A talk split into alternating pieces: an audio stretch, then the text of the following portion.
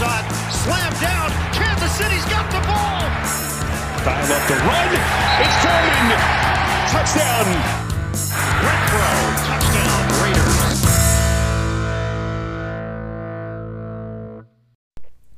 Bienvenidos a esta edición de Piloto Fútbol, episodio número 177 de este su podcast favorito, con sentido y de confianza en todo lo relacionado al fútbol americano. Ya es miércoles 23 de marzo del 2022. Yo soy Jorge Torres y ¿qué tal el notición de hoy? Venga, comenzamos.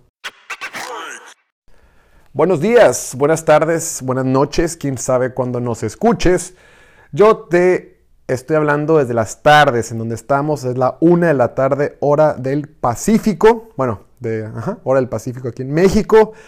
¿Y qué tal el notición? Qué bárbaro, neta que la NFL, en la NFL están jugando Madden, ya les vale madre, ya hacen cualquier cosa, ya mandan a cualquier jugador para cualquier lado. Ya la NFL no tiene, no tiene rumbo, no tiene lógica. Bueno, sí tiene lógica, pero bueno, está muy divertida por mucho, por mucho, por mucho, por mucho. Es el off-season más entretenido que ha habido en la historia de la NFL. Y cuando digo historia de la NFL, es lo que yo he visto. Y a ver, la, agencia libre como tal empezó en, en los 90 Entonces yo empecé a ver la NFL como el 2000... Así bien, bien, bien como el 2007. 2006, 2007. Entonces, si yo digo... En los últimos 15 años ha sido la off-season más movida y así será. Y la gente que tiene más edad que yo dice lo mismo, entonces con eso nos quedamos. A ver, vámonos por el principio. ¿Qué tal lo que está haciendo Miami? El notición de hoy, no, estuvo muy, muy chistoso porque eh, me desperté el día de hoy, estuve viendo algunas, eh, fui a hacer ejercicio y demás, desayunar, y en lo que estaba en eso, empezaron a ver el, el celular que decían, Terry Kill no está contenta, contento con la nueva reestructuración del contrato que tiene. Yo dije, ah, ok, y de repente la raza, no, parece ser que Miami podría ser, si Terry Hill no quiere, Miami se, Terry Hill se va a Miami, Terry Hill. Yo dije, a ver, a ver, a ver, a ver, vámonos con calma. O sea, está bien Miami, Miami sigue teniendo mucha lana o, ha tenido una manera de gastar ahorita en la agencia libre y demás. Pero ¿qué equipos podrían usar a Terry Hill? Entonces de repente te pones a pensar, a ver, había opciones como Green Bay, naturalmente a Green Bay le hace falta un, un receptor, eh, Indianapolis le hace falta otro receptor, eh, Nueva Orleans otro receptor, Filadelfia, Patriotas y todos esos equipos, inclusive Nueva Orleans, aunque no lo creas, todos tenían maneras financieramente de pagarle a un jugador como Terry Kill. Unos más y otros menos. Claro, muchos no tenían selecciones de primera ronda porque Terry Kill, por lo que vimos con Davante Adams, Naturalmente, cualquier equipo que se quisiera traer a Terry Hill iba a tener que intercambiarlo por, mínimo una primera ronda y otras cosas más. Entonces, cuando son intercambios de, de este tipo, es raro que si lo van a intercambiar y va a ser una primera ronda, mínimo una de, las, una de las rondas que van a intercambiar, mínimo una de las primeras, tiene que ser en el año en curso. Es muy difícil pensar que un equipo como Indianapolis, por ejemplo, les dijera, ¿sabes qué? Te pago una primera ronda del siguiente año, una segunda de este año, una bola de cosas, porque cuando sueltas una estrella de esa magnitud como un Terry Kill, el equipo que lo suelta lo quiere reponer entre comillas, porque es difícil reponerlo, lo más pronto posible. Entonces, para acabar pronto, el equipo de Indianapolis pues lo, sacamos, lo, sacamos de la ecuación. Entonces quedaban otros como Nueva Orleans, Green Bay, eh, patriotas por ahí que podían seleccionar a, a, Terry Hill.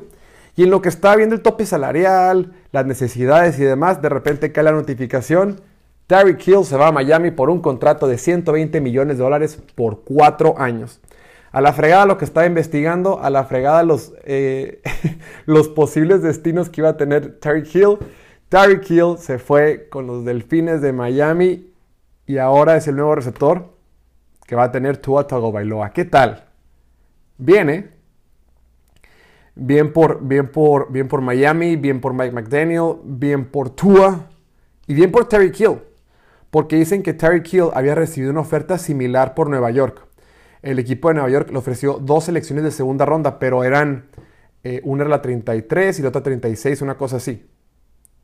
Ajá, la 35 y la 38, perdón. Entonces son, era parecido a lo que ofreció eh, Miami, que a Miami le ofreció el número 20, ay, aquí lo tengo, el número 29 y el número 50. Entonces se, se medio netea ahí. Más o menos es parecido, más. y las otras tres selecciones que ofreció el equipo de, de Miami. En conclusión, en términos generales, Tua, Tua, Hill se fue a Miami por cinco selecciones de draft, incluyendo una primera ronda y una segunda ronda de este año.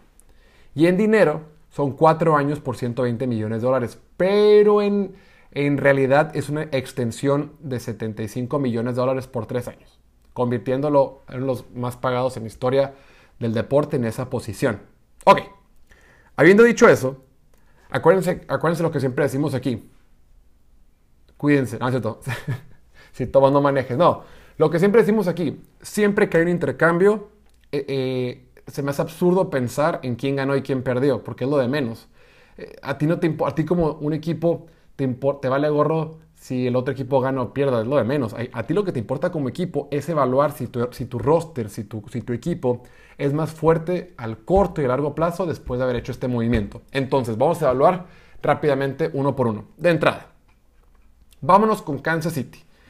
Kansas City es un equipo que desde que ha estado Patrick Mahomes con ellos, han ganado mínimo 12 partidos por temporada. Es un equipo que, los últimos cuatro años, que Patrick Mahomes lleva cuatro años como titular. En esos cuatro años, Patrick Mahomes ha llegado mínimo al campeonato de la conferencia americana. Ha llegado dos veces al Super Bowl y ha ganado una vez el Super Bowl. Entonces, desde que está Patrick Mahomes, el equipo es, el equipo es exitoso, el equipo es el mejor equipo de la NFL. Me refiero a que es el rival a vencer.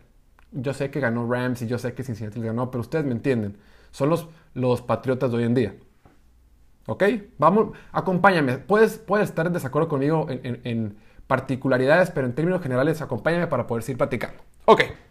Habiendo dicho eso, cuando Patrick Mahomes firmó el año pasado, o sea, ya fueron hace dos años, 2020. Uy, qué viejo estoy. 2020.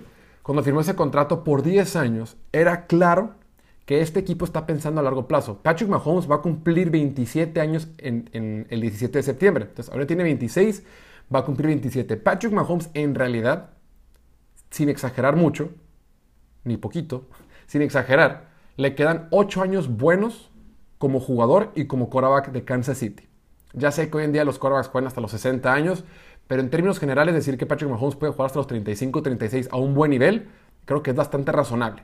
Y es bastante... Eh, te puedes convencer de esa idea. Ok, habiendo dicho eso, este equipo de Kansas estamos evaluando primero el equipo de Kansas. Este equipo de Kansas está construido para largo plazo.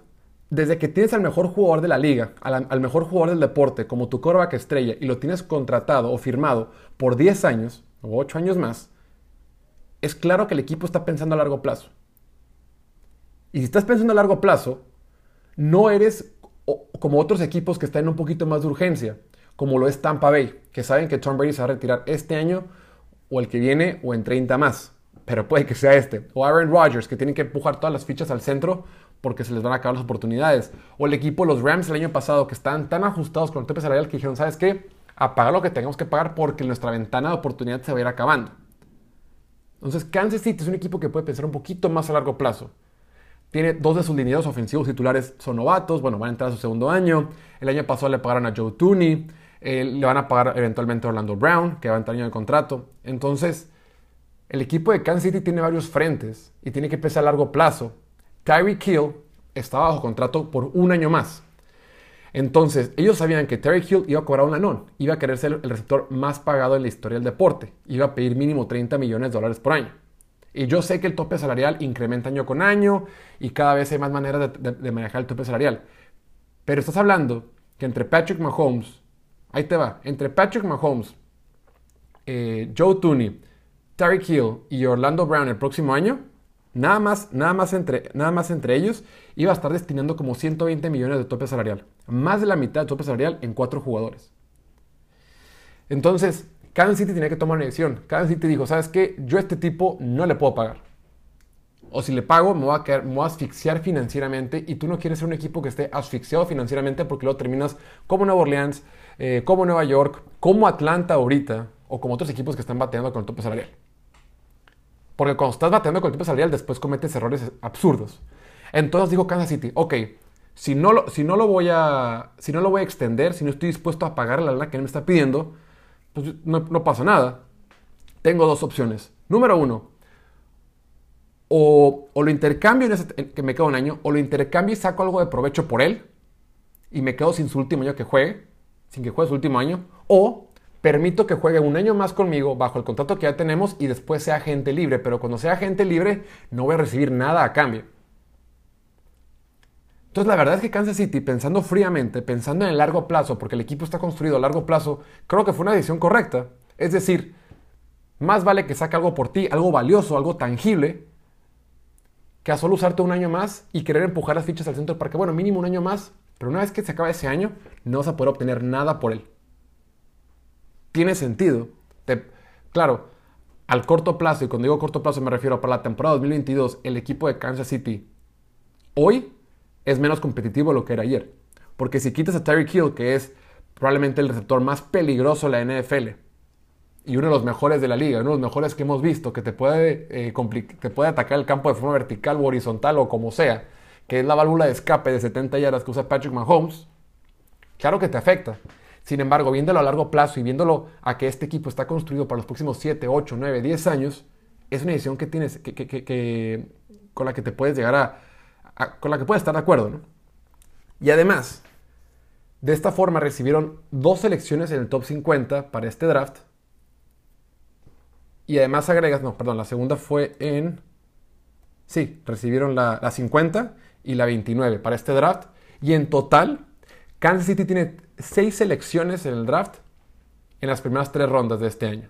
Entonces, estoy de acuerdo, no vas a encontrar en este draft, ni en el que sigue, ni en 10 drafts más, a un receptor que pueda ser tan peligroso como Tyreek Hill, pero sí puedes encontrar un par de jugadores que te puedan servir más que solo Tyreek Hill puedes conseguir un receptor 1, que este año vienen muchos receptores en el draft, muchísimos, lo hemos comentado, eh, Jahan Dodson, Drake London, eh, Jameson Williams, eh, Garrett Wilson, Chris Olave, todos los que hemos dicho ya, ¿no?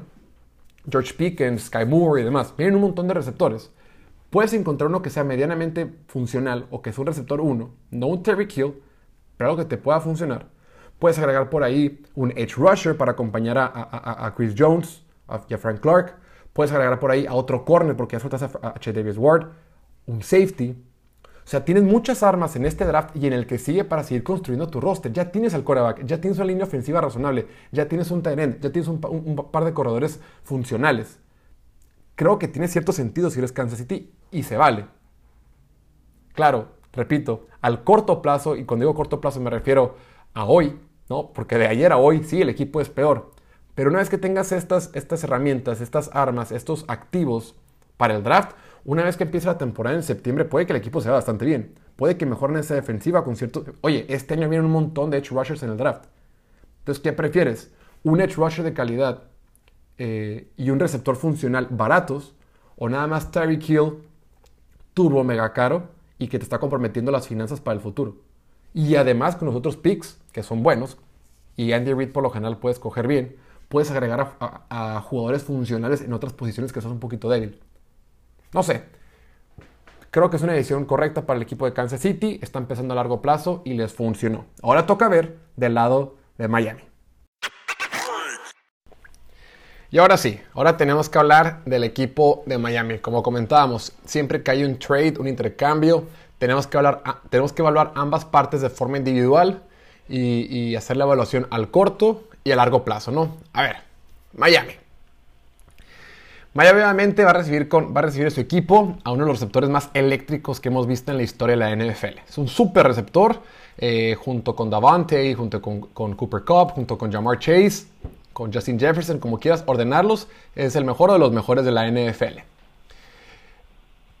Ya el equipo, o sea, desde que llegó Mike McDaniel, el nuevo, el nuevo head coach del equipo de Miami, que solía ser el coordinador eh, ofensivo con San Francisco, que era un especialista en el, juego por tierra de San Francisco anteriormente, eh, ya Mike McDaniel está armando una ofensiva bastante fuerte, ¿no? Eh, fueron y firmaron al mejor línea ofensivo que había en la agencia libre este año, a Turn Armstead, tackle izquierdo, que es de los mejores de los mejores de la NFL, que lo recordamos con Nueva Orleans, firmaron un guard, Connor Williams, que venía de Dallas, él pues es de otro nivel, un poquito inferior, pero, pero bueno, fueron por Raheem Mostert, eh, Chase Edmonds, de corredores, ya tiene a Jalen Waddle, están armando una buena, una buena ofensiva. Y la defensiva el año pasado cerró bastante bien, volvieron a firmar a Emmanuel Ogba, o sea, el equipo está bastante sólido, el equipo sí Tenía mucho dinero para gastar en la agencia libre y creo que lo han usado de forma correcta. Chance algunas, algunos movimientos, particularmente en el interior de la línea ofensiva, yo los hubiera manejado diferentes, pero en términos generales creo que lo han hecho bien. Se han reforzado bien. Han encontrado velocidad, han encontrado profundidad y le han agregado mucho valor al ataque, al ataque que tiene el equipo de Miami. ¿Ok? Ahora, se están comprometiendo para un pago, un pago fuerte, un pago grande a, los próximos cuatro años de Terry Kill. No, Terry Kill todavía está joven, apenas tiene 28 años. Para mí ese es un niño, no pasa nada. Terry Kill le queda bastante su contrato, va a estar 8 años con, va a estar 8 años con ellos. Sí, Terry Kill cumplió 28 años el primero de marzo, hace 22 días. El punto es, Tua Tagovailoa este coraje que le seleccionaron hace dos años, el quinto seleccionado en, el draft del 2020, ahora sí no va a tener pretextos. Ahora sí va a tener una ofensiva completamente armada. Anteriormente había tenido problemas con línea ofensiva, no tenía armas con quien utilizar, eh, con quien mover el balón, eh, no había tenido, dijeras tú, el mejor coordinador ofensivo y demás. Ahora sí, ya tiene un coordinador ofensivo comprobado, ya tiene una buena línea ofensiva, ya tienen armas de verdad. Ahora sí vamos a poder evaluar genuinamente si Tua Tagovailoa es un quarterback de la NFL o no. Cuando estaba en la, Universidad de Alabama en sus primeros años, todo el mundo decía, este es un quarterback de la NFL, está listo, va a ser el próximo gran quarterback del siguiente nivel, del profesional. El primer año no lo hizo mal, ganó 6 de sus 9 partidos y el año pasado tuvo sus altibajos. Por poco mete a Miami a los playoffs. Pero sí ha sido muy inconsistente. Eh, sí ha demostrado que a veces no puede empujar la pelota en lo profundo del campo, sí ha demostrado que a veces solo puede leer medio, medio, medio la mitad, la, mitad del terreno de juego, sí ha demostrado que le falta un poquito de fuerza en ese brazo, que no tiene ese cañón en el brazo como tienen otros quarterbacks más modernos como Josh Allen, Justin Herbert, Patrick Mahomes y demás, ¿no? O, Malik Willis, ¿qué tal eh, lo que vimos ayer del prospecto de, de colegial que viene para este draft, Malik Willis, de la, Malik Willis de la Universidad de Liberty, lanzando un cañonazo de 66, 67 yardas corridos hacia izquierda, lanzando a la derecha. Qué manera de presumir el brazo. Pero bueno, Tua Bailoa lo han usado mucho en las jugadas de, opcional, de lecturas que pueden ser corrido pase y demás, los RPOs. Pero no ha demostrado que puede empujar el balón a lo profundo del campo. Con Terry Kill tienes un gran arma. Tienes un, arma que puede ser explosiva, repito, vertical o horizontalmente. Me gusta porque le estás dando a tu, a tu le dices, Tua, ya no tienes ningún pretexto. Tú eres un Korak de primera ronda, es un Korak que en teoría es la cara de la franquicia, es tu tercer año en la NFL, ya tuviste dos años para aprender, dos años para entender el ritmo del juego, dos años para entender a las defensivas de, esta liga. El tercer año es el bueno. Recordemos, a los Koraks de la NFL por lo general, y la, la gran mayoría de las veces, en el tercer año es o cuando levantan y despuntan o se quedan donde están. El tercer año es por lo general cuando te dices si el que está listo o no para la NFL. El primer año es complicado, el segundo pues apenas ahí van, pero el tercero ya no hay pretexto. Ya, no, ya es de que es un quarterback joven. Este año vamos a poder evaluar bien a Tua Tagovailoa. Y creo que por eso me encanta tanto esta movida. Porque Mike McDaniel es, es una persona inteligente y dice, ¿sabes qué? Vamos a, ahora sí, ya tenemos todas las herramientas para evaluar a Tua Tagovailoa como nuestro quarterback. Vamos a ver. Si es de verdad un quarterback de la NFL, lo vamos a evaluar ahorita. Tenemos, ya le pusimos la mesa, la mesa está servida para que nos demuestre. Pero si no funciona, a la fregada. El siguiente año buscamos otro. Como que dicen, ¿sabes qué? Ya llegó a su, a su momento óptimo, ya llegó a su tercer año, es ahora o nunca. Y si no es, no pasa nada. El siguiente año busco otro quarterback. El siguiente año ya veo si me traigo uno en la agencia libre o ya veo si drafteo uno del siguiente draft. Ya como lo hemos comentado, el próximo año sí vienen quarterbacks buenos de, colegial. Entonces me gusta, me, gusta McMahon decir, oye, te voy a apoyar todo lo que tengas, pero si no me funcionas, a la fregada y lo que sigue. Me vale gorro que hace dos, tres años haya invertido mucho por ti. Si no funcionas, no me voy a, a clavar contigo. Te doy una última oportunidad. Este es tu verdadero, ahora sí que tu ultimátum. Creo que es, creo que es correcto. Ahora, financieramente pagaron mucho, creo que lo tienen que hacer. Los equipos que están en situaciones como Miami, que vienen de abajo, tienen que gastar un poquito de más a veces. No que Terry Hill lo valga o no. Sin embargo, pasa lo mismo que con Davante Adams. O sea, ese tipo de receptores que son tan explosivos y tan talentosos, sí requieren de un quarterback. A ver, son buenos independientemente de, lo que, de su circunstancia, pero ellos con un quarterback muy talentoso elevan su nivel. Entonces tú estás pagando, Terry Hill vale más en Kansas City que en Miami, estamos todos de acuerdo, ¿no? Porque Kansas City tiene Patrick Mahomes y en Miami tiene Tua Tagovailoa. Entonces, entonces, yo creo que Terry Kill, ese dinero sí lo vale en Kansas, en Miami no lo vale, porque no es el mismo jugador. No te va a producir igual. Sí, parecido a lo de Devante Adams. Devante Adams te vale más en Green Bay que en Raiders, porque en Green Bay te va a dar mucho más que en Raiders, porque Aaron Rodgers es claramente un quarterback superior a Derek Carr. Lo mismo en este caso. Entonces, a veces pagas por un receptor, pensando que va a hacer cierta cosa, pero es obvio que no, lo va, a poder llegar a hacer porque el nivel de juego del quarterback es diferente. Y una, una posición de receptor dependes en gran parte de tu quarterback. Dijeras tú, es un tackle izquierdo, pues bueno, un tackle izquierdo en Jaguars va a ser igual que un tackle izquierdo en Kansas City, te va a funcionar igual. Un edge rusher en, Cleveland te va a funcionar con un edge rusher en los Giants. Pero un receptor no. Un corredor no, porque dependen de, de su entorno un poquito. Nada contra Terry Hill, es un excelente receptor, quizá el mejor de la NFL, top 1, top 2, top 3, me vale gorro. Pero pues si no tienes el coreback correcto puede estar un poquito desperdiciado y por eso digo que puede estar sobrepagado. Bajo ese entendido. Ahora, entonces financieramente se entiende, pero está un poquito sobrepagado, no pasa nada, es la agencia libre. Bienvenidos a la agencia libre. Todo mundo sobrepaga por jugadores talentosos o por jugadores de medio pelo. En general en la agencia libre se sobrepaga. Habiendo dicho eso, no tengo problemas con el pago. Tampoco tengo problemas con decir, oye, hipotecar mucho de su futuro, porque es una primera ronda, una segunda y, un poquito más. Fueron cinco en total. Una cuarta este año, una cuarta el siguiente creo que una sexta el siguiente. Cualquier cosa. Pues bueno, está sacrificando una la primera y segunda ronda no, no, tengo problema porque Terry Kill vale mucho más que cualquier primera y segunda ronda que vayas a draftear. Porque las primeras rondas pegan pegan la mitad de las veces, la segunda ronda quién sabe. Terry Kill está comprobado que te funciona. Y si no funciona es porque es, es por otra cosa. Pero el jugador es talentoso y está comprobado en la NFL. En el draft, quién sabe lo que tengas. Por eso equipos como los Rams muchas veces prefieren no draftear e intercambiar sus, picks altos por un, jugador comprobado. Dice, ¿para qué voy a usar un, pick de primera ronda que es un volado? Porque solo el 50 o 50 y tantos por ciento de los jugadores de primera ronda terminan siendo pro bowlers o terminan siendo siquiera titulares. Pues mejor me traigo uno que ya sirve. Entonces, Creo que no, en, el tema del capital no tengo problema, creo que es lo normal, lo esperado. En el tema de la lana creo que es lo que pasa. Ahora, donde sí tengo un problema es donde la gente dice que este equipo ya es contendiente en la conferencia americana.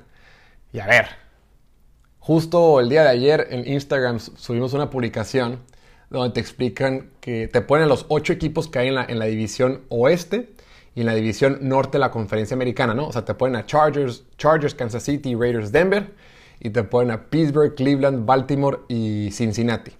Te dicen, de estos ocho equipos, tres van a estar fuera, porque matemáticamente no, no, no, pueden entrar todos.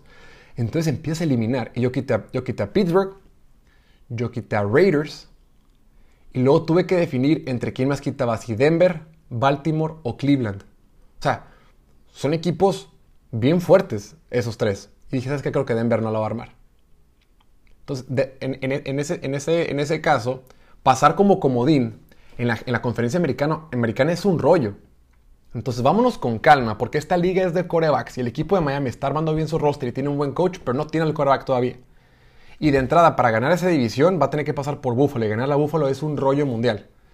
Y meterse como wild card también está bien complicado porque ahí va a estar Chargers, ahí va a estar Kansas, ahí va a estar Baltimore, ahí va a estar Cleveland, ahí va a estar Indianapolis. No, o sea, no es nada sencillo. Entonces, vámonos por partes. Me gustó la movida para Miami, sí. Esto va a cambiar, va a cambiar el entorno, lo va a ser un equipo contendiente. Lo, dudo, lo veo demasiado complicado. Puede que Miami tenga el mejor dúo de receptores de la NFL, sí, puede que sí. Junto con Raiders, junto con Chargers, junto con Tampa Bay. Ahí puedes armar el, debate, ¿no? O, contra, o junto con ah, Cincinnati. Pero bueno, ahí lo tienen. Eso fue la noticia que pasó el día de hoy. La NFL está poniendo muy divertida. Todavía faltan algunas otras piezas de dominó por caer, pero esto se está poniendo muy bien. Y no, no vaya a ser ahorita, ahorita no me quiero ni meter a Twitter, porque seguro en lo que me mete ahorita a Twitter va a haber otra noticia de que digan fulano se va a otra parte y vamos a tener que grabar otro episodio. Pero bueno, eso va a ser todo por hoy. Muchísimas gracias, eh, como siempre, por escucharnos. Muchísimas gracias por seguirnos en todas estas plataformas. Recuerden que estamos en YouTube, Instagram, Twitter, TikTok, Facebook y en pilotofutbol.com. No olviden eh, poner su calificación aquí en el podcast, seguirnos aquí en el podcast en Spotify, Apple Podcast, Google Podcast, donde nos escuchen. Cuídense mucho, que estén muy bien. Nos vemos el día de mañana. Bueno, nos hablamos el día de mañana. Hasta mañana. Chao, chao.